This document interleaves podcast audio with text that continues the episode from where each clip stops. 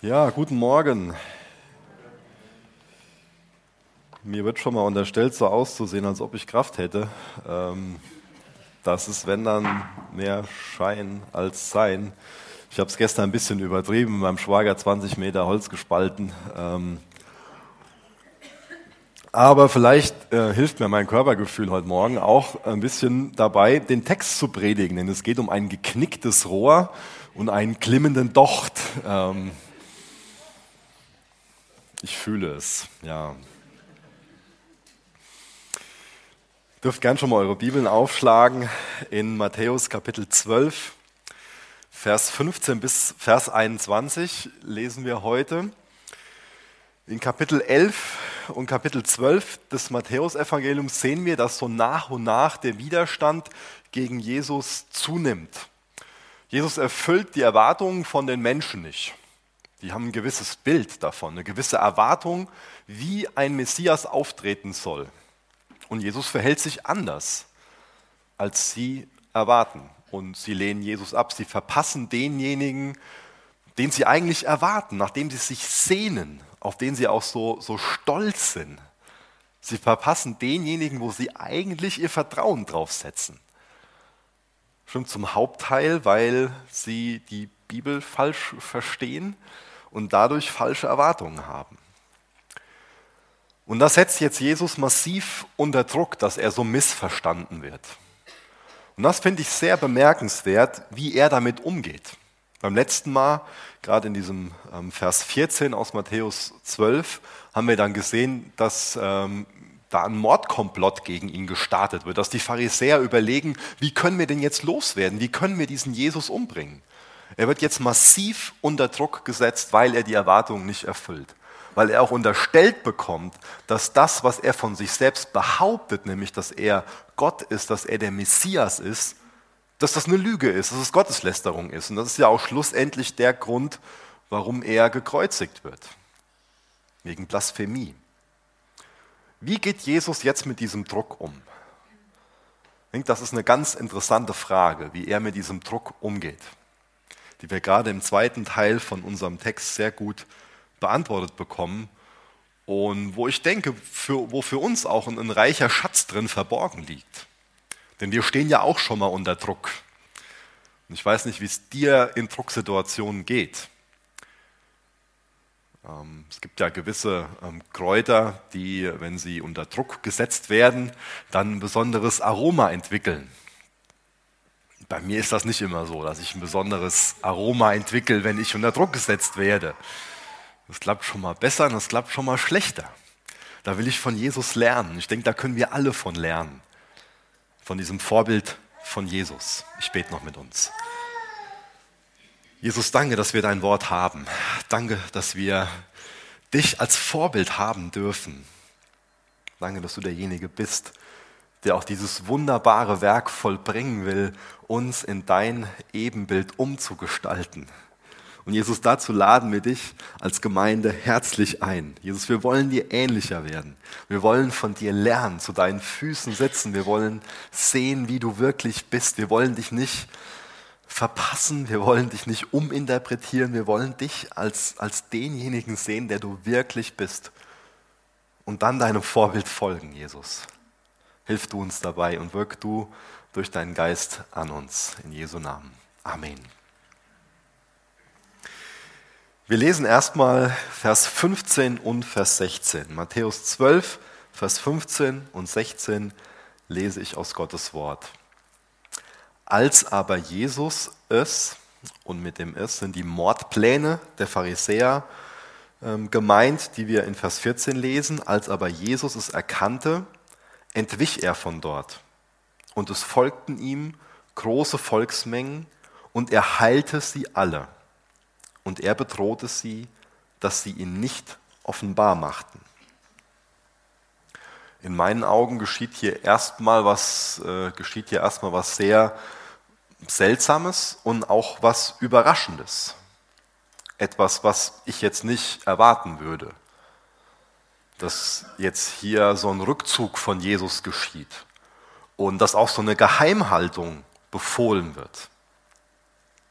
Jesus zieht sich jetzt angesichts des Widerstands zurück Und Jesus warnt hier die Menschen, anderen nichts von ihm zu erzählen. Und das sind zwei Handlungen, Rückzug und Geheimhaltung, die wir immer wieder in Matthäus sehen, die er immer wieder beschreibt, die bis zu einem gewissen Punkt auch so ein Muster im Leben, im öffentlichen Dienst, im öffentlichen Wirken von Jesus sind. Warum ist das denn so? Offensichtlich hätte Jesus doch ganz anders mit der Opposition umgehen können, oder? Als Gott sind ihm alle Engel unterstellt. Wir lesen später Matthäus 26 am Ende, ähm, wo er am, am Kreuz ist, dass er zwölf Legionen Engel hätte äh, schicken können. Er hätte jetzt hier ganz einfach mit der Opposition umgehen können. Macht er aber nicht. Er geht anders damit um. Warum sagt er jetzt hier den Leuten, dass die nichts über ihn erzählen sollen? Beinhaltet denn seine Mission, seine Aufgabe als Messias nicht, dass er von den Leuten gekannt wird, dass von ihm erzählt wird? In Matthäus 4 haben wir ja schon gelesen, dass die Menschen, die in der Dunkelheit leben, ein großes Licht sehen werden, was ja auch wieder so eine alttestamentliche Prophezeiung auf ihn ist. Und jetzt sehen wir diesen Rückzug, dieses doch in der Dunkelheit, in Anführungsstrichen, halten, doch dieses Verstecken. In Lukas 2 hat der Engel gesagt, fürchtet euch nicht, denn siehe, ich verkündige euch große Freude, die für das ganze Volk sein wird. Denn euch ist heute ein Retter geboren, der ist Christus, der Herr an Davids Stadt. Da steht auch für das ganze Volk, nicht nur für diejenigen, die ihm begegnen. Warum soll er jetzt doch verheimlicht werden? Warum weist Jesus dann später die Jünger dazu an, dass sie in alle Welt gehen sollen, alle Nationen zu Jünger machen sollen.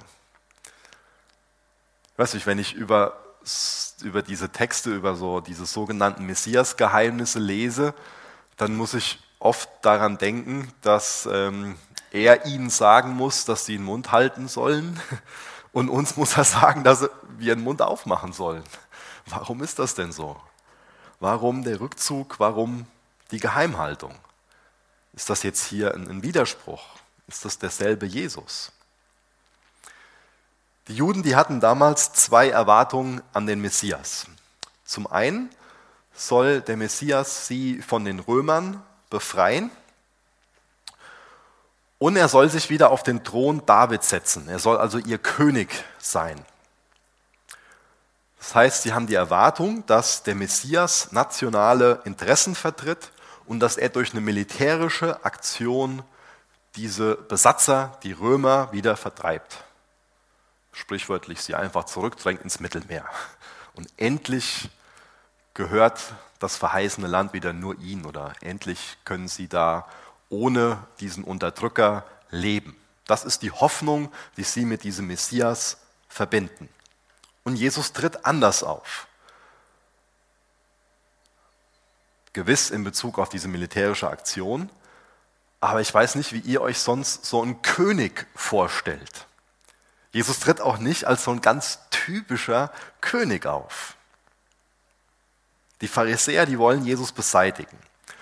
Und Jesus geht jetzt so mit dieser Bedrohung um, indem er sich zurückzieht. Er geht weg. Jesus ist kein Fanatiker. Der läuft jetzt hier nicht ins offene Messer. Er wollte jetzt nicht möglichst schnell als Märtyrer sterben. Er hat eine ganz konkrete Mission. Er weiß, dass er am Kreuz von Golgatha sterben wird, aber er weiß auch, dass er vorher noch jede Menge andere Aufgaben hat. Ihm ist es ganz wichtig, uns Menschen auch diese drei Jahre auf der Erde zu geben. Und wenn er sich jetzt hier nicht zurückgezogen hätte, wäre die Wahrscheinlichkeit sehr groß gewesen, dass die Situation damals schon eskaliert wäre und er genau aus dem gleichen Grund gekreuzigt worden wäre, wie jetzt ähm, er, wie er dann schlussendlich ist, aber dann halt ein paar Jahre später. Das heißt, es ist auch eine gewisse Rücksichtnahme auf uns, dass er uns Zeit geben will, dass er uns ein Vorbild geben will, dass er uns quasi in ein Erbe anvertrauen will, in Form von diesen Evangelien, wo wir nachlesen können, wo wir sehen können, wie er sich in vielen Situationen verhalten hat. Und er sagt uns ja, dass, dass wenn wir ihn gesehen haben, dass wir dann wissen, wie der Vater ist. Das heißt, er offenbart Gott. Und dazu braucht er eine gewisse Zeit an Lebensspanne hier auf der Erde, um uns da ein möglichst komplettes Bild zu geben. Noch ist nicht der Zeitpunkt erreicht, noch ist nicht die Stunde erfüllt, nennt das die Bibel. Er zieht sich jetzt hier also nicht aus Feigheit zurück. Er sagt den Leuten auch nicht, weil er feige ist, dass sie nichts von ihm weitersagen sollen, sondern weil er ganz klar einem göttlichen Plan folgt und auch an einen göttlichen Zeitplan glaubt. Jesus steht jetzt hier also sehr unter Druck. Ihm wird nach dem Leben getrachtet, aber auch in der Situation antwortet er mit Mitgefühl. Das habe ich erst lange Zeit so überlesen, während ich den Text studiert habe. Ups. Ähm, ich finde das sehr beeindruckend. Er hätte jetzt ja hier mit, mit dieser Bedrohung auf seinem Leben ganz anders reagieren können. Er hätte jetzt ja hier erstmal sagen können, ich brauche mal meine Ruhe. Ich muss mal ähm, in die Stille kommen. Ich muss mal überlegen, wie ich mit der Situation umgehe. Die Volksmenge, ja, die übt auch einen gewissen, gewissen Druck auf, auf ihn aus. Und es wäre eine, wär eine normale menschliche Reaktion gewesen, ähm, erstmal die ähm, für sich zu lassen und sich in die Einsamkeit zurückzuziehen. Aber auch hier, obwohl Jesus unter diesem enormen Druck steht, ist er noch bereit, auf ihre Bedürfnisse einzugehen. Und wir lesen sogar, dass er alle geheilt hat. Eine von den wenigen Stellen, wo wir das lesen, dass er alle geheilt hat. Ein anderer Punkt, der ihn unter Druck setzt, ist, dass die eigenen Nachfolger immer noch nicht verstehen, was er so wirklich für einer ist. Außerdem ist der Herodes gar nicht so weit weg. Dann gibt es die Pharisäer, also so eine religiöse Interessengruppe, die ihm Ärger macht, die auch über ihn sagt, dass er mit dem Teufel im Bund ist. Das ist das Urteil, was sie über den gesprochen haben und deswegen schmieden sie einen Mordkomplott. Jesus weiß, wo das alles hinführt und trotzdem macht er weiter. Trotzdem geht er diesen Weg weiter. Und ich glaube, ein Grund, warum er diesen Weg weitergeht, ist, weil er die folgenden Verse im Hinterkopf hat, weil er das Alte Testament kennt, weil er zum Beispiel Jesaja 42 kennt, aus dem jetzt zitiert wird, ab Vers 17 bis Vers 21. Das ist ein Zitat aus Jesaja 42. Und da wird eine Geschichte beschrieben, ja, die Geschichte von dem leidenden Gottesknecht. Und diese Geschichte, die hat er vor seinem inneren Auge. Und er weiß, dass er dieser Knecht ist dass er diesen Weg gehen wird, dass er so ist, wie da beschrieben wird.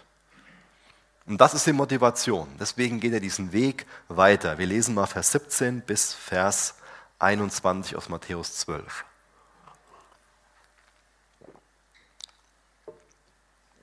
Damit erfüllt würde, was durch den Propheten Jesaja geredet ist. Der spricht: Siehe mein Knecht, den ich erwählt habe, mein Geliebter an dem meine Seele Wohlgefallen gefunden hat.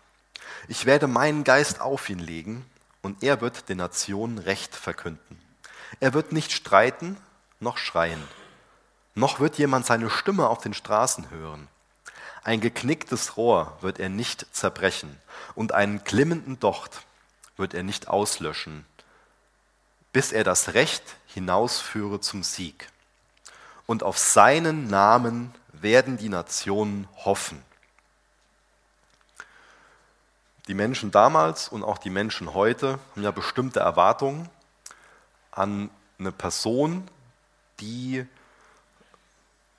große Macht hat und die auch viel Autorität hat. Bei Messias, diesem Retterkönig, da ähm, stellt man sich eine gewisse Person vor. Aber ich weiß nicht, ob man sich so eine Person vorstellt, wie wir gerade gelesen haben, ohne dass man Jesus kennt.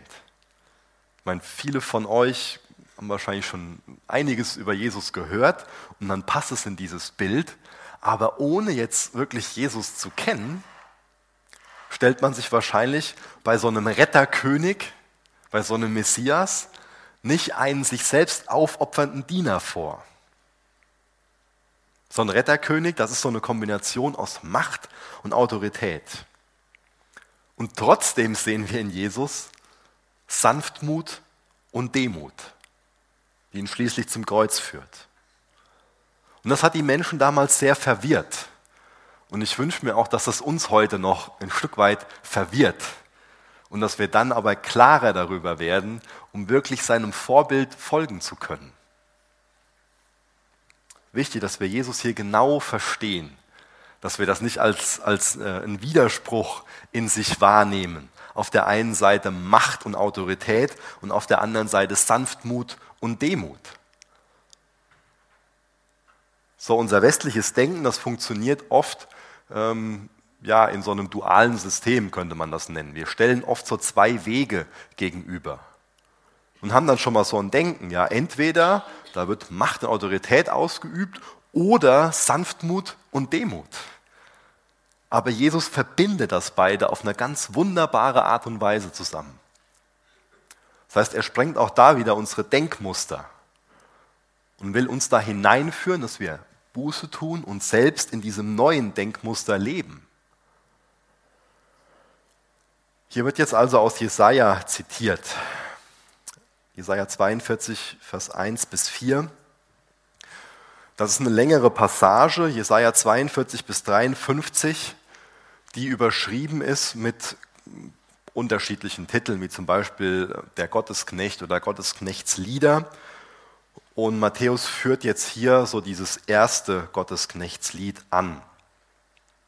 Und da wird uns dieser Knecht vorgestellt.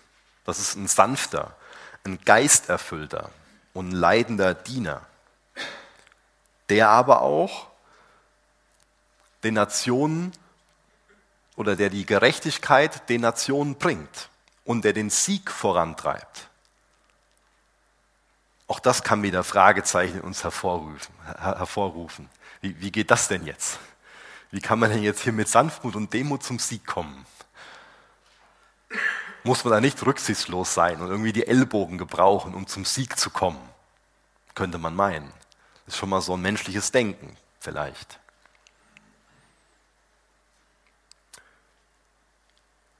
Ich gehe mal kurz nach Jesaja 53. Ich glaube, das ist ganz gut, wenn wir das mal ähm, spontan aufschlagen. Und ein paar Verse davon lesen. Weil das das Bild schlussendlich ähm, abrundet, nenne ich es mal. Ähm, und zwar lesen wir mal aus Jesaja 53 ab. Ähm, denke mal ab Vers 3 bis Vers 6, ja. Er war verachtet und von den Menschen verlassen. Ein Mann der Schmerzen und mit Leiden vertraut. Wie einer, vor dem man das Gesicht verbirgt. Er war verachtet und wir haben ihn nicht geachtet. Jedoch unsere Leiden, er hat sie getragen und unsere Schmerzen, er hat sie auf sich geladen. Wir aber, wir hielten ihn für bestraft, von Gott geschlagen und niedergebeugt. Doch er war durchbohrt und unserer Vergehen willen, um unserer Vergehen willen, zerschlagen um unserer Sünden willen. Die Strafe lag auf ihm zu unserem Frieden. Und durch seine Striemen ist uns Heilung geworden. Wir alle irrten umher wie Schafe. Wir wandten uns jeder auf seinem eigenen Weg, aber der Herr ließ ihn treffen, unser aller Schuld. Das ist eine Passage, die recht bekannt ist, die oft auch ähm, beim, bei Abendmahlsfeiern gelesen wird. Und es ist eine Passage, die Jahrhunderte, 700 Jahre vorher, bevor es wirklich geschehen ist, schon aufgeschrieben wurde von Jesaja. Und ich denke, das ähm, hilft uns zu verstehen, dass mit Jesaja 42 bis 53, was schon so viele Jahre vorher geschrieben wurde, Jesus gemeint ist. Dass es eine Vorhersage auf Jesus ist. Jesus ist also dieser Knecht Gottes und er ist Gottes Sohn. Der Knecht ist so eine Figur, die den Segen und die Gerechtigkeit Gottes in die Welt bringen wird. Und das ist eine Aufgabe, Das haben wir auch schon, diejenigen, die regelmäßig kommen, haben das schon öfter in Matthäus gesehen, dass da diese Erfüllungszitate sind, wo sich zurückbezogen wird auf Jesaja. Da haben wir schon oft gesehen, dass das alles Verheißungen sind, die vorher in Jesaja auf den Messias getätigt werden. Das heißt, dass der Messias so eine Kombination aus Knecht und König ist. Auch das kann uns wieder im ersten Moment sehr stutzig machen. Ist das nicht so ein Paradoxon? dass der Messias Knecht und König ist, der Königsknecht. Wenn ich mir jetzt einen König vorstelle, und damit meine ich jetzt nicht so einen König, der momentan in England regiert und an sich keine Macht mehr hat und äh, eher so eine, naja, ähm, damit meine ich jetzt einen König in der wirklichen Monarchie, dann stelle ich mir eine Person vor, die ähm, an sich in, in sehr wenigen Abhängigkeitsverhältnissen ist und große Macht und Autorität hat. Aber ein Knecht, da ist ja die Grunddefinition, dass er in einem Abhängigkeitsverhältnis ist. Wie passt das denn jetzt hier zusammen? Jesus ist dieser Königsknecht. Im Text lesen wir davon, dass seine Identität bestätigt wird. Da wird seine Demut unterstrichen, sein Mitgefühl wird betont und es wird am Ende von unserem Text beschrieben, dass er den Sieg bringt. Und was mich am meisten überrascht, ist die Art und Weise, wie er den Sieg bringt, wie er den Sieg zustande gebracht hat. Ich habe ja Jesaja 53 gelesen. Durch Sanftmut und Demut zum Sieg. Durch Leiden und Tod schlussendlich zur Erhöhung, zur Rechten Gottes. Das heißt, dieser Königsknecht, der führt seine Aufgabe nicht aus, indem er tyrannisiert und plündert.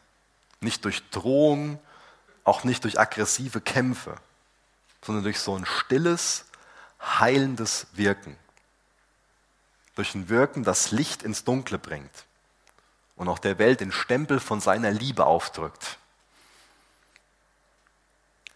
Matthäus ist jetzt hier ganz weit davon entfernt, so ein herkömmliches Bild von einer imposanten Gestalt eines Eroberers zu malen. Und doch ist Jesus diese imposante Gestalt. Wer hat denn die Welt mehr verändert? Weil mit ihm musst du die Zeitrechnung neu beginnen. Er hat die Welt auf den Kopf gestellt.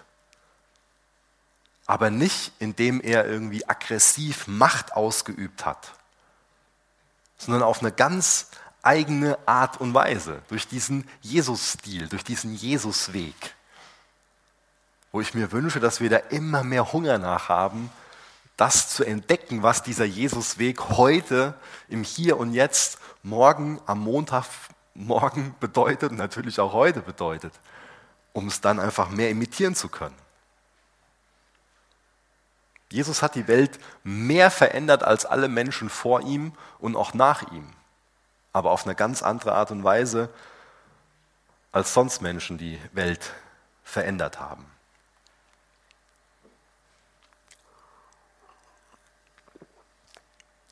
Ich beziehe mich jetzt mal auf, diese, auf dieses doppelte Bild von diesem geknickten Rohr und ähm, von diesem schwelenden Docht.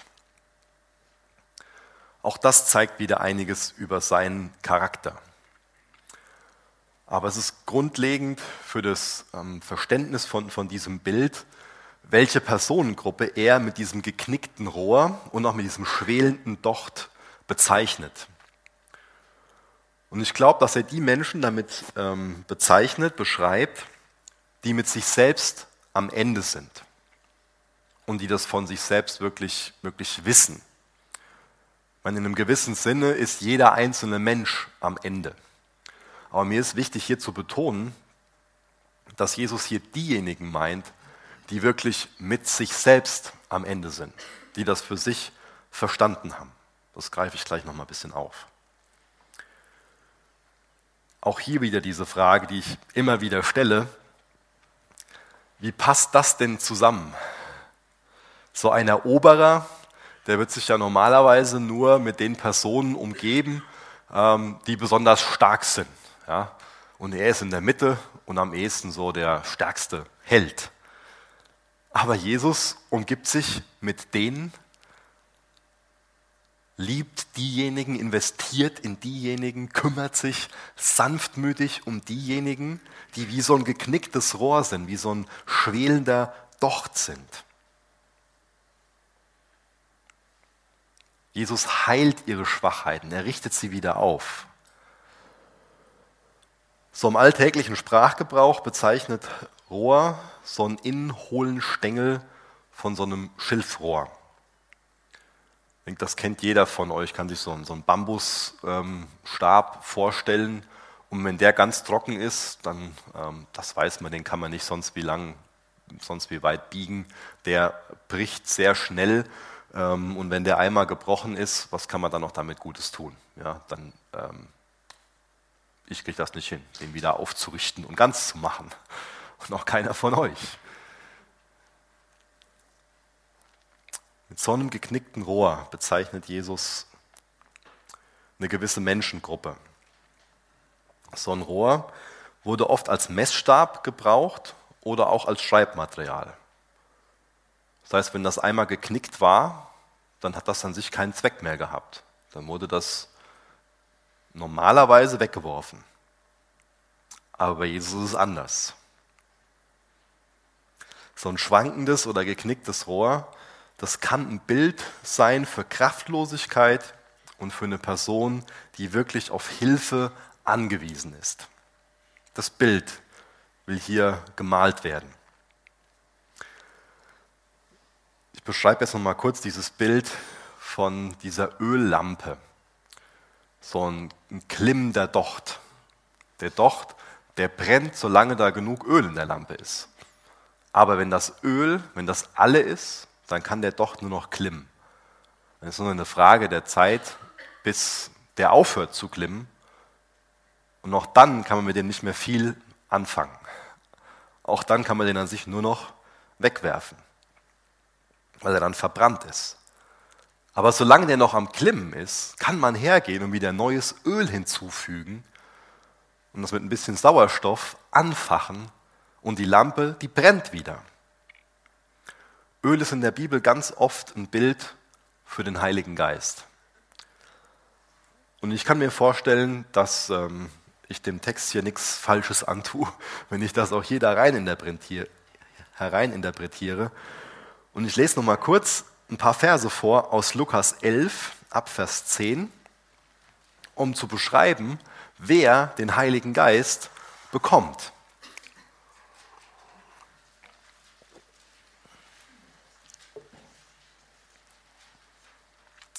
Lukas 11, Vers 10 bis Vers 13 lese ich.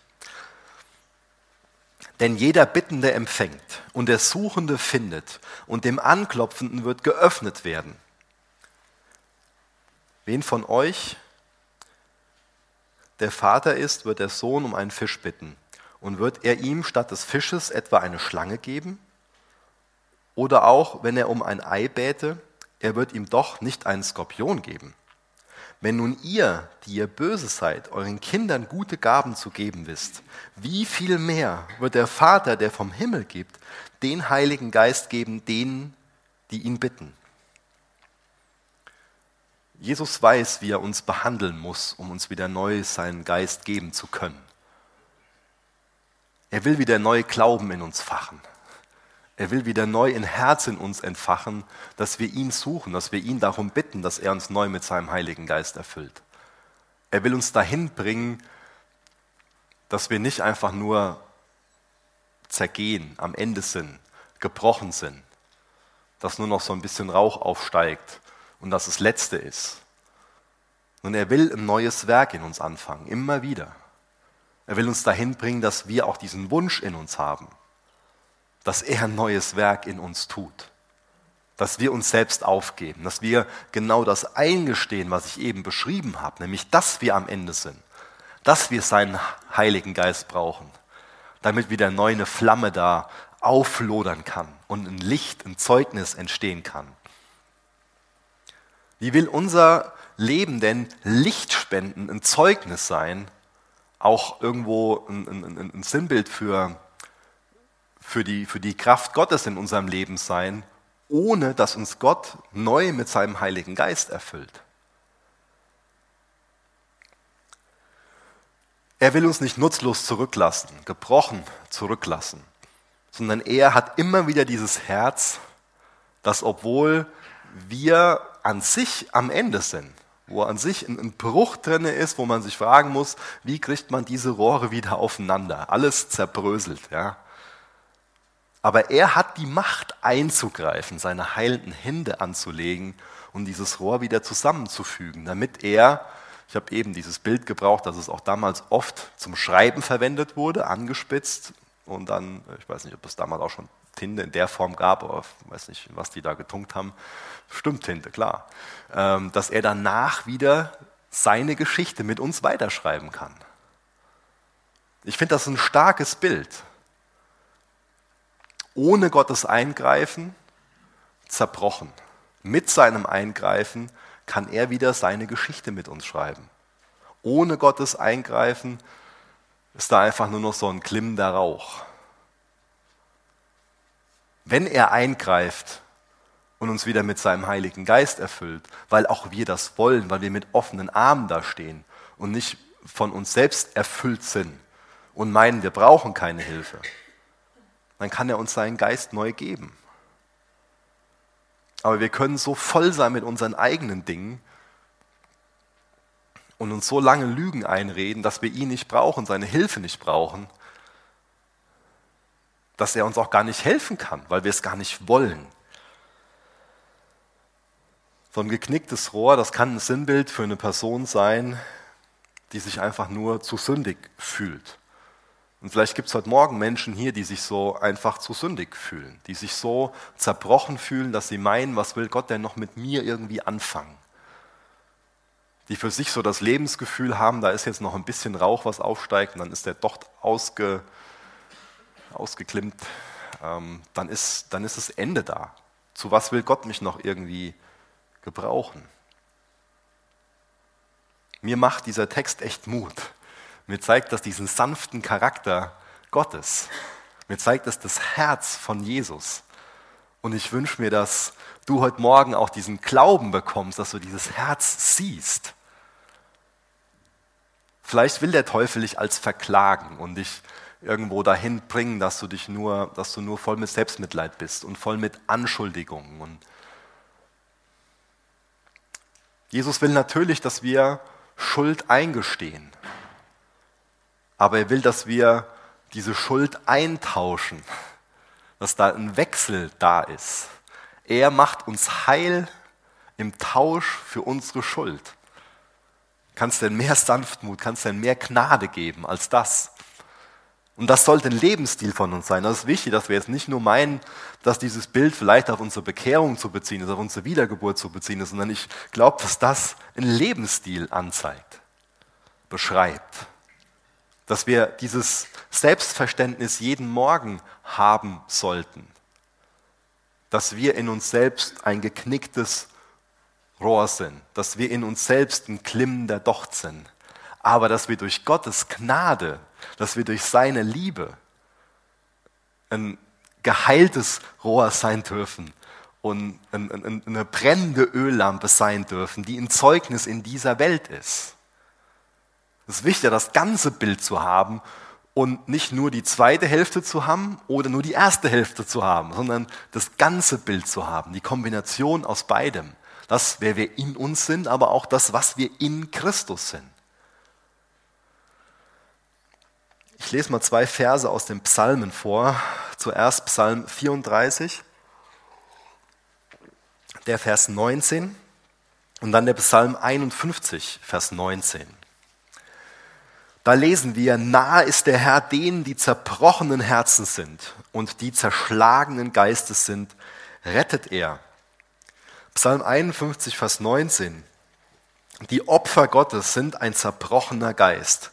Ein zerbrochenes und zerschlagenes Herz wirst du, Gott, nicht verachten. Ich glaube, dass ähm, wir oft Angst davor haben, ehrlich zu sein, ehrlich mit Schwäche umzugehen. Meine, wer stellt sich schon gerne hin und zeigt, dass er so kaputt ist, dass er so ein klimmender Docht ist, dass er so ein zerbrochenes Rohr ist. Wer zeigt das schon gerne von sich? Ich glaube, das fällt uns schwer in unserer Gesellschaft in Bezug auf unseren Zustand wirklich ehrlich zu sein. Aber ich will uns heute Morgen Mut machen, Mut machen dazu, dass uns der Königsknecht, der Messias, dass er uns anders behandelt als spottende Arbeitskollegen, als Menschen, die auf unseren Schwächen irgendwie rumreiten und da einen eigenen Vorteil draus ziehen. So geht Jesus nie mit einer Schwäche um, die du ihm eingestehst. Er wird sich nie über eine Schwäche von, von dir lustig machen oder eine Schwäche ausnutzen, um dich klein und abhängig zu halten oder was man sonst irgendwie meinen könnte. Sondern er will, dass wir Schwäche eingestehen, um Hilfe bekommen zu können. Aber ohne dass wir das eingestehen und Hilfe haben wollen, bleiben wir mit der Schwäche alleine. Aber das Evangelium ist, dass wir ihn in unsere Schwäche einladen können, dass wir sie ihm geben dürfen, dass wir seine Hilfe in Anspruch nehmen können und das als Lebensstil, aus der Gnade leben. Das ist eine, eine gute Beschreibung dafür. Jesus begegnet den Schwachen nicht mit Verachtung. Es wird schon mal so getan, als ob Gott grob mit unseren Schwächen und mit unseren Misserfolgen umgehen würde. In der Welt wird oft ganz grob mit unseren Schwächen umgegangen und auch mit unseren Misserfolgen. Ich glaube, da können etliche von euch Geschichten aus der Arbeit oder auch aus der eigenen Familie erzählen, die das unterstreichen würden. Aber Gott geht nicht grob mit unseren Schwächen um. Er geht auch nicht grob mit unseren Misserfolgen um. Sondern er kann genau das quasi als Dünger für unsere Zukunft nehmen und uns zu Personen machen, die diesem Vorbild von diesem Knecht folgen, die diesen Jesus-Stil imitieren.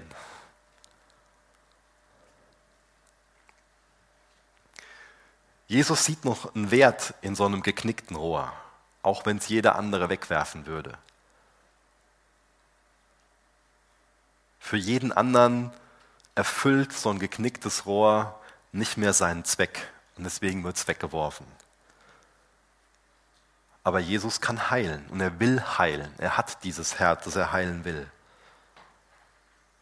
So ein rauchender Flachs, das erscheint zu nichts mehr gut zu sein. Aber für Jesus ist es wertvoll, weil er weiß, was passiert, wenn er seinen Heiligen Geist drauf ausgießt. Er weiß, was aus jedem einzelnen Leben werden kann, wenn er dann eine offene Tür vorfindet, wo er seinen Heiligen Geist ausgießen kann. Epheser 3, Vers 16 lese ich mal eben.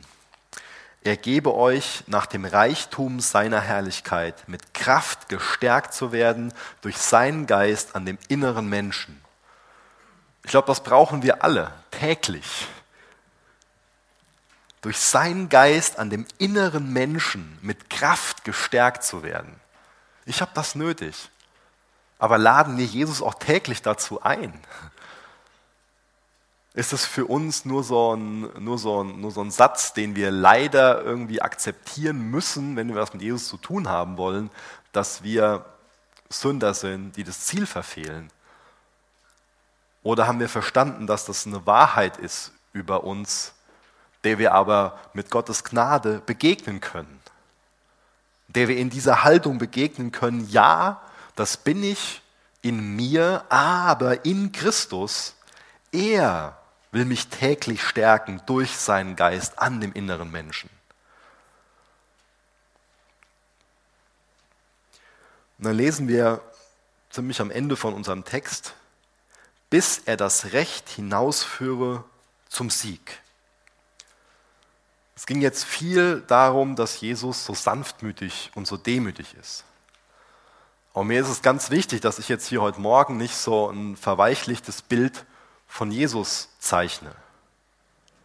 Ich glaube nicht, dass diese, diese Bilder, die jetzt hier heute Morgen gebraucht wurden, ähm, dass, dass die ähm, irgendwie unterstreichen, dass Jesus ein Weichei wäre. Sorry, wenn ich das Wort gebrauche.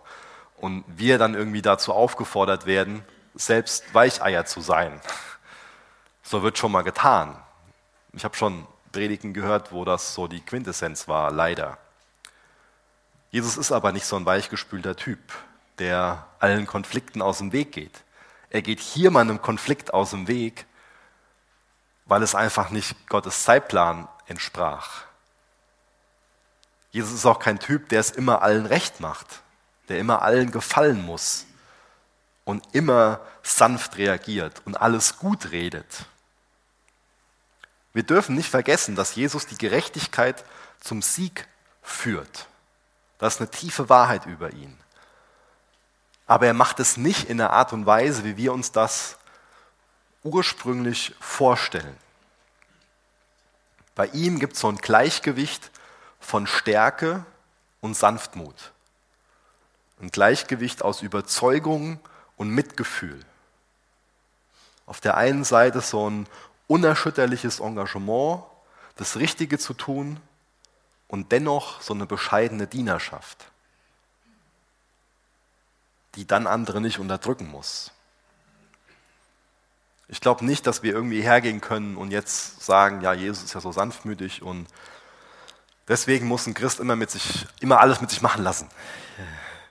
Demut bedeutet immer den untersten Weg zu gehen. Ich glaube nicht, dass das so ist, dass man als Christ alles mit sich machen lassen muss. Und Demut bedeutet auch nicht immer den, in Anführungsstrichen, untersten Weg zu gehen. Demut ist nicht gleich Unterwürfigkeit. Aber ich glaube schon, dass es um eine Art und Weise geht, wie man mit Konflikten umgeht. Wir lesen dann weiter, er wird nicht streiten oder schreien, noch wird jemand seine Stimme auf den Straßen hören. Auch das bedeutet jetzt hier nicht, dass Jesus nie laut gesprochen hat. Und am Ende von der Predigt ähm, werde ich auch nochmal bewusst ein Beispiel nennen, wo Jesus geschrien hat. Aber hier geht es auch wieder, ähm, wird ein Bild gezeichnet, quasi von einem Marktschreier. Und so hat sich Jesus nicht verhalten.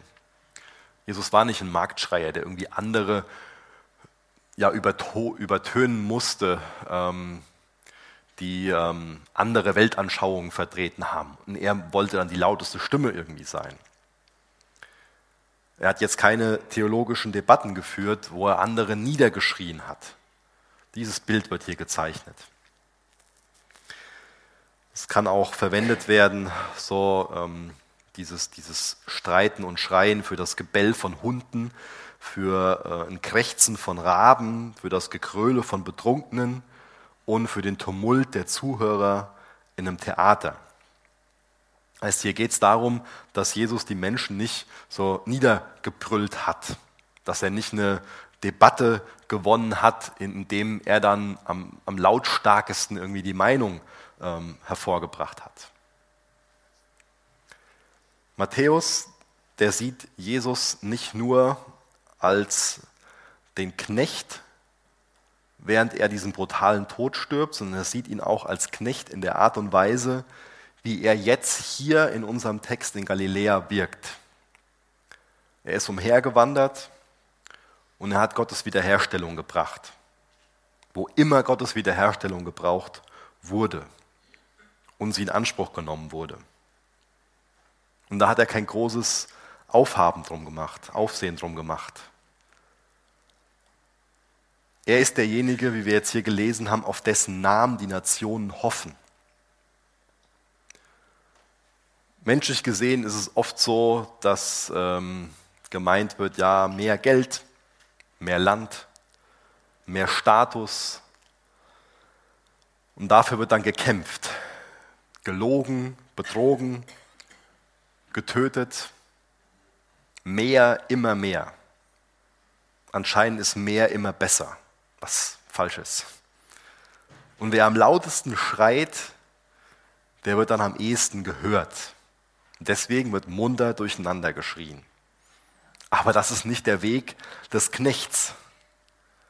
Das ist nicht der Weg des Knechts, wie wir gelesen haben. Wer vorwärts kommen will in unserer Gesellschaft, der setzt oft seine Ellbogen ein. Der will den Konkurrenten verdrängen, der macht ein schwaches Glied in der Kette aus, ein geknicktes Rohr, was er abbrechen könnte, eine Lampe, die fast erloschen ist.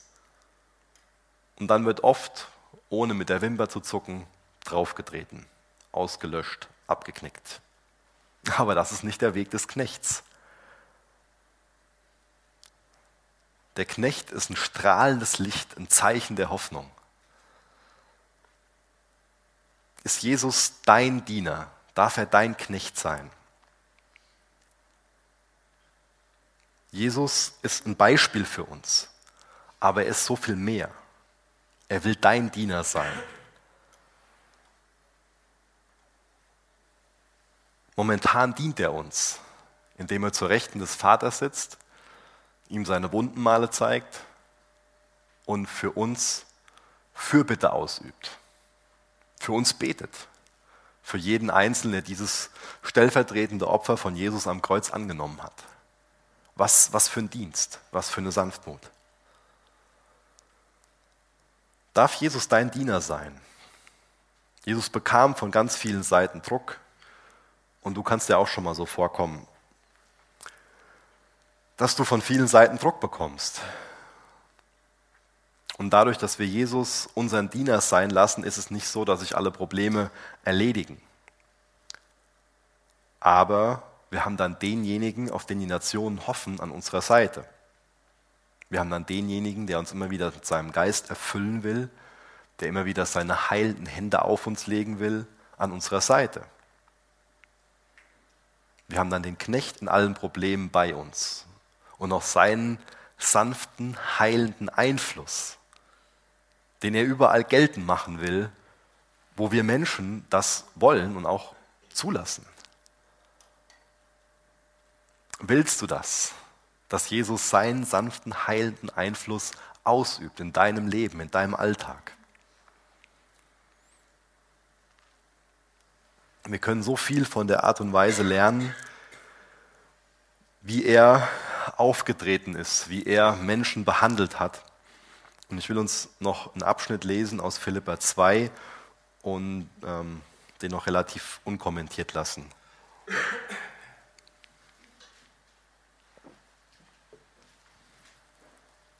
Philippa 2, Vers 1. Wenn es nun irgendeine Ermunterung in Christus gibt, wenn irgendein Trost der Liebe, wenn irgendeine Gemeinschaft des Geistes, wenn irgendein herzliches Mitleid und Erbarmen, so erfüllt meine Freude, dass ihr dieselbe Gesinnung und dieselbe Liebe habt, einmütig eines Sinnes seid, nichts aus Eigennutz oder eitler Ruhmsucht tut, sondern dass in der Demut einer den anderen höher achte als sich selbst. Ein jeder sehe nicht auf das Seine, sondern ein jeder auch auf das der anderen. Habt diese Gesinnung in euch, die auch in Christus, Jesus war, der in Gestalt Gottes war und es nicht für einen Raub hielt, Gott gleich zu sein. Aber er machte sich selbst zu nichts. Er nahm Knechtsgestalt an, indem er den Menschen gleich geworden ist und in der Gestalt und der Gestalt nach wie ein Mensch befunden, erniedrigte er sich selbst und wurde gehorsam bis zum Tod. Ja, zum Tod am Kreuz. Das ist also ein kreuzförmiger Weg, den Jesus gegangen ist, hin zur Herrlichkeit. Wollen wir seinem Vorbild folgen? Wollen wir immer wieder zurückkommen zum Kreuz. Wollen wir so in diesem Sinne Christus kreuzzentriert leben, das zum Mittelpunkt machen. Jesus ist der Diener Gottes gewesen, der sich nicht durch sein Lautsein profiliert hat. Er lebte und brachte so eine leise Revolution. Am Ende hat er dafür gesorgt, dass Recht und Gerechtigkeit siegen. Und er wird am Ende dafür sorgen, dass Recht und Gerechtigkeit siegen. Er ist die Hoffnung der Völker. Durch seinen Tod und durch seine Auferstehung hat er das Böse, die Sünde und den Tod besiegt. Er hat so eine Bewegung angestoßen. Diese Hoffnung, diese Barmherzigkeit in der leisen Revolution in die Welt zu tragen. Ohne Schreien, ohne Fanatismus, Aber es gab eine Situation, da hat Jesus geschrien. Und das will ich jetzt noch vorlesen aus Matthäus 27, Vers 46. Gegen drei Uhr schrie Jesus laut, Eli, Eli, lema sabachthani. Das bedeutet, mein Gott, mein Gott, warum hast du mich verlassen? Einige der Umstehenden sagten, als sie das hörten, er ruft Elia. Sofort lief einer los und holte einen Schwamm, tauchte ihn in Weinessig, steckte ihn auf einen Stab und hielt ihn Jesus zum Trinken hin. Wartet, riefen die anderen, wir wollen sehen, ob Elia kommt und rettet. Jesus aber schrie noch einmal laut auf und dann starb er. Jesus schrie am Kreuz, als er aus Liebe für dich und mich starb, damit er diesen Dienst, das geknickte Rohr wieder aufzurichten und diesen klimmenden Docht neu seinen Geist geben zu können, neu sein Öl geben zu können, verrichten kann. Ich bitte euch noch mit mir aufzustehen, ich will noch gerne mit uns beten. In einem anderen Evangelium sind die letzten Worte von Jesus, es ist vollbracht. Jesus, danke, dass du das Werk am Kreuz vollbracht hast. Danke, dass du das geknickte Rohr nicht einfach nur wegwirfst, sondern es heilen kannst, es aufrichten kannst, es ganz machen kannst. Danke, dass du diesen klimmenden Docht nicht auslöscht und dann wegwirfst, sondern dass du in der Lage dazu bist, neu Öl hinzuzugeben, neu deinen Heiligen Geist auszugießen. Jesus, bitten wir dich jetzt als Gemeinde, dass du uns hilfst, dieses Herz zu haben, dir, diesem Königsknecht zu folgen, von deinem Lebensstil, von der Art und Weise, wie du mit Druck umgegangen bist, wie du mit Konflikten umgegangen bist, von deiner Sanftmut, von deiner Demut, von deinem Wesen wollen wir lernen. Jesus, das wollen wir imitieren. Das können wir nicht aus uns heraus, in uns heraus sind wir gekrümmt, sind wir zerbrochen, sind wir einfach nur rauchend, ohne Öl, ohne deinen Geist, aber du willst uns deinen Geist geben. Hilf du uns, diese bittende Haltung als Lebensstil zu haben und uns immer wieder mit deinem Geist erfüllen zu lassen. Danke, dass du uns stärken willst. Danke, dass du uns nicht schwach, zerbrochen, kaputt zurücklässt. Danke, dass wir bei dir Schwäche eingestehen dürfen und dass du nicht unbarmherzig, forsch mit Schwäche und Versagen umgehst, sondern dass du uns heilen willst, uns aufrichten willst und aus unserer Schwäche sogar eine Stärke machen willst. Danke für dein Wesen. Jesus, wir wollen dich nicht verpassen, wir wollen keine falschen Erwartungen an dich haben sondern dich als Jesus verehren. Amen.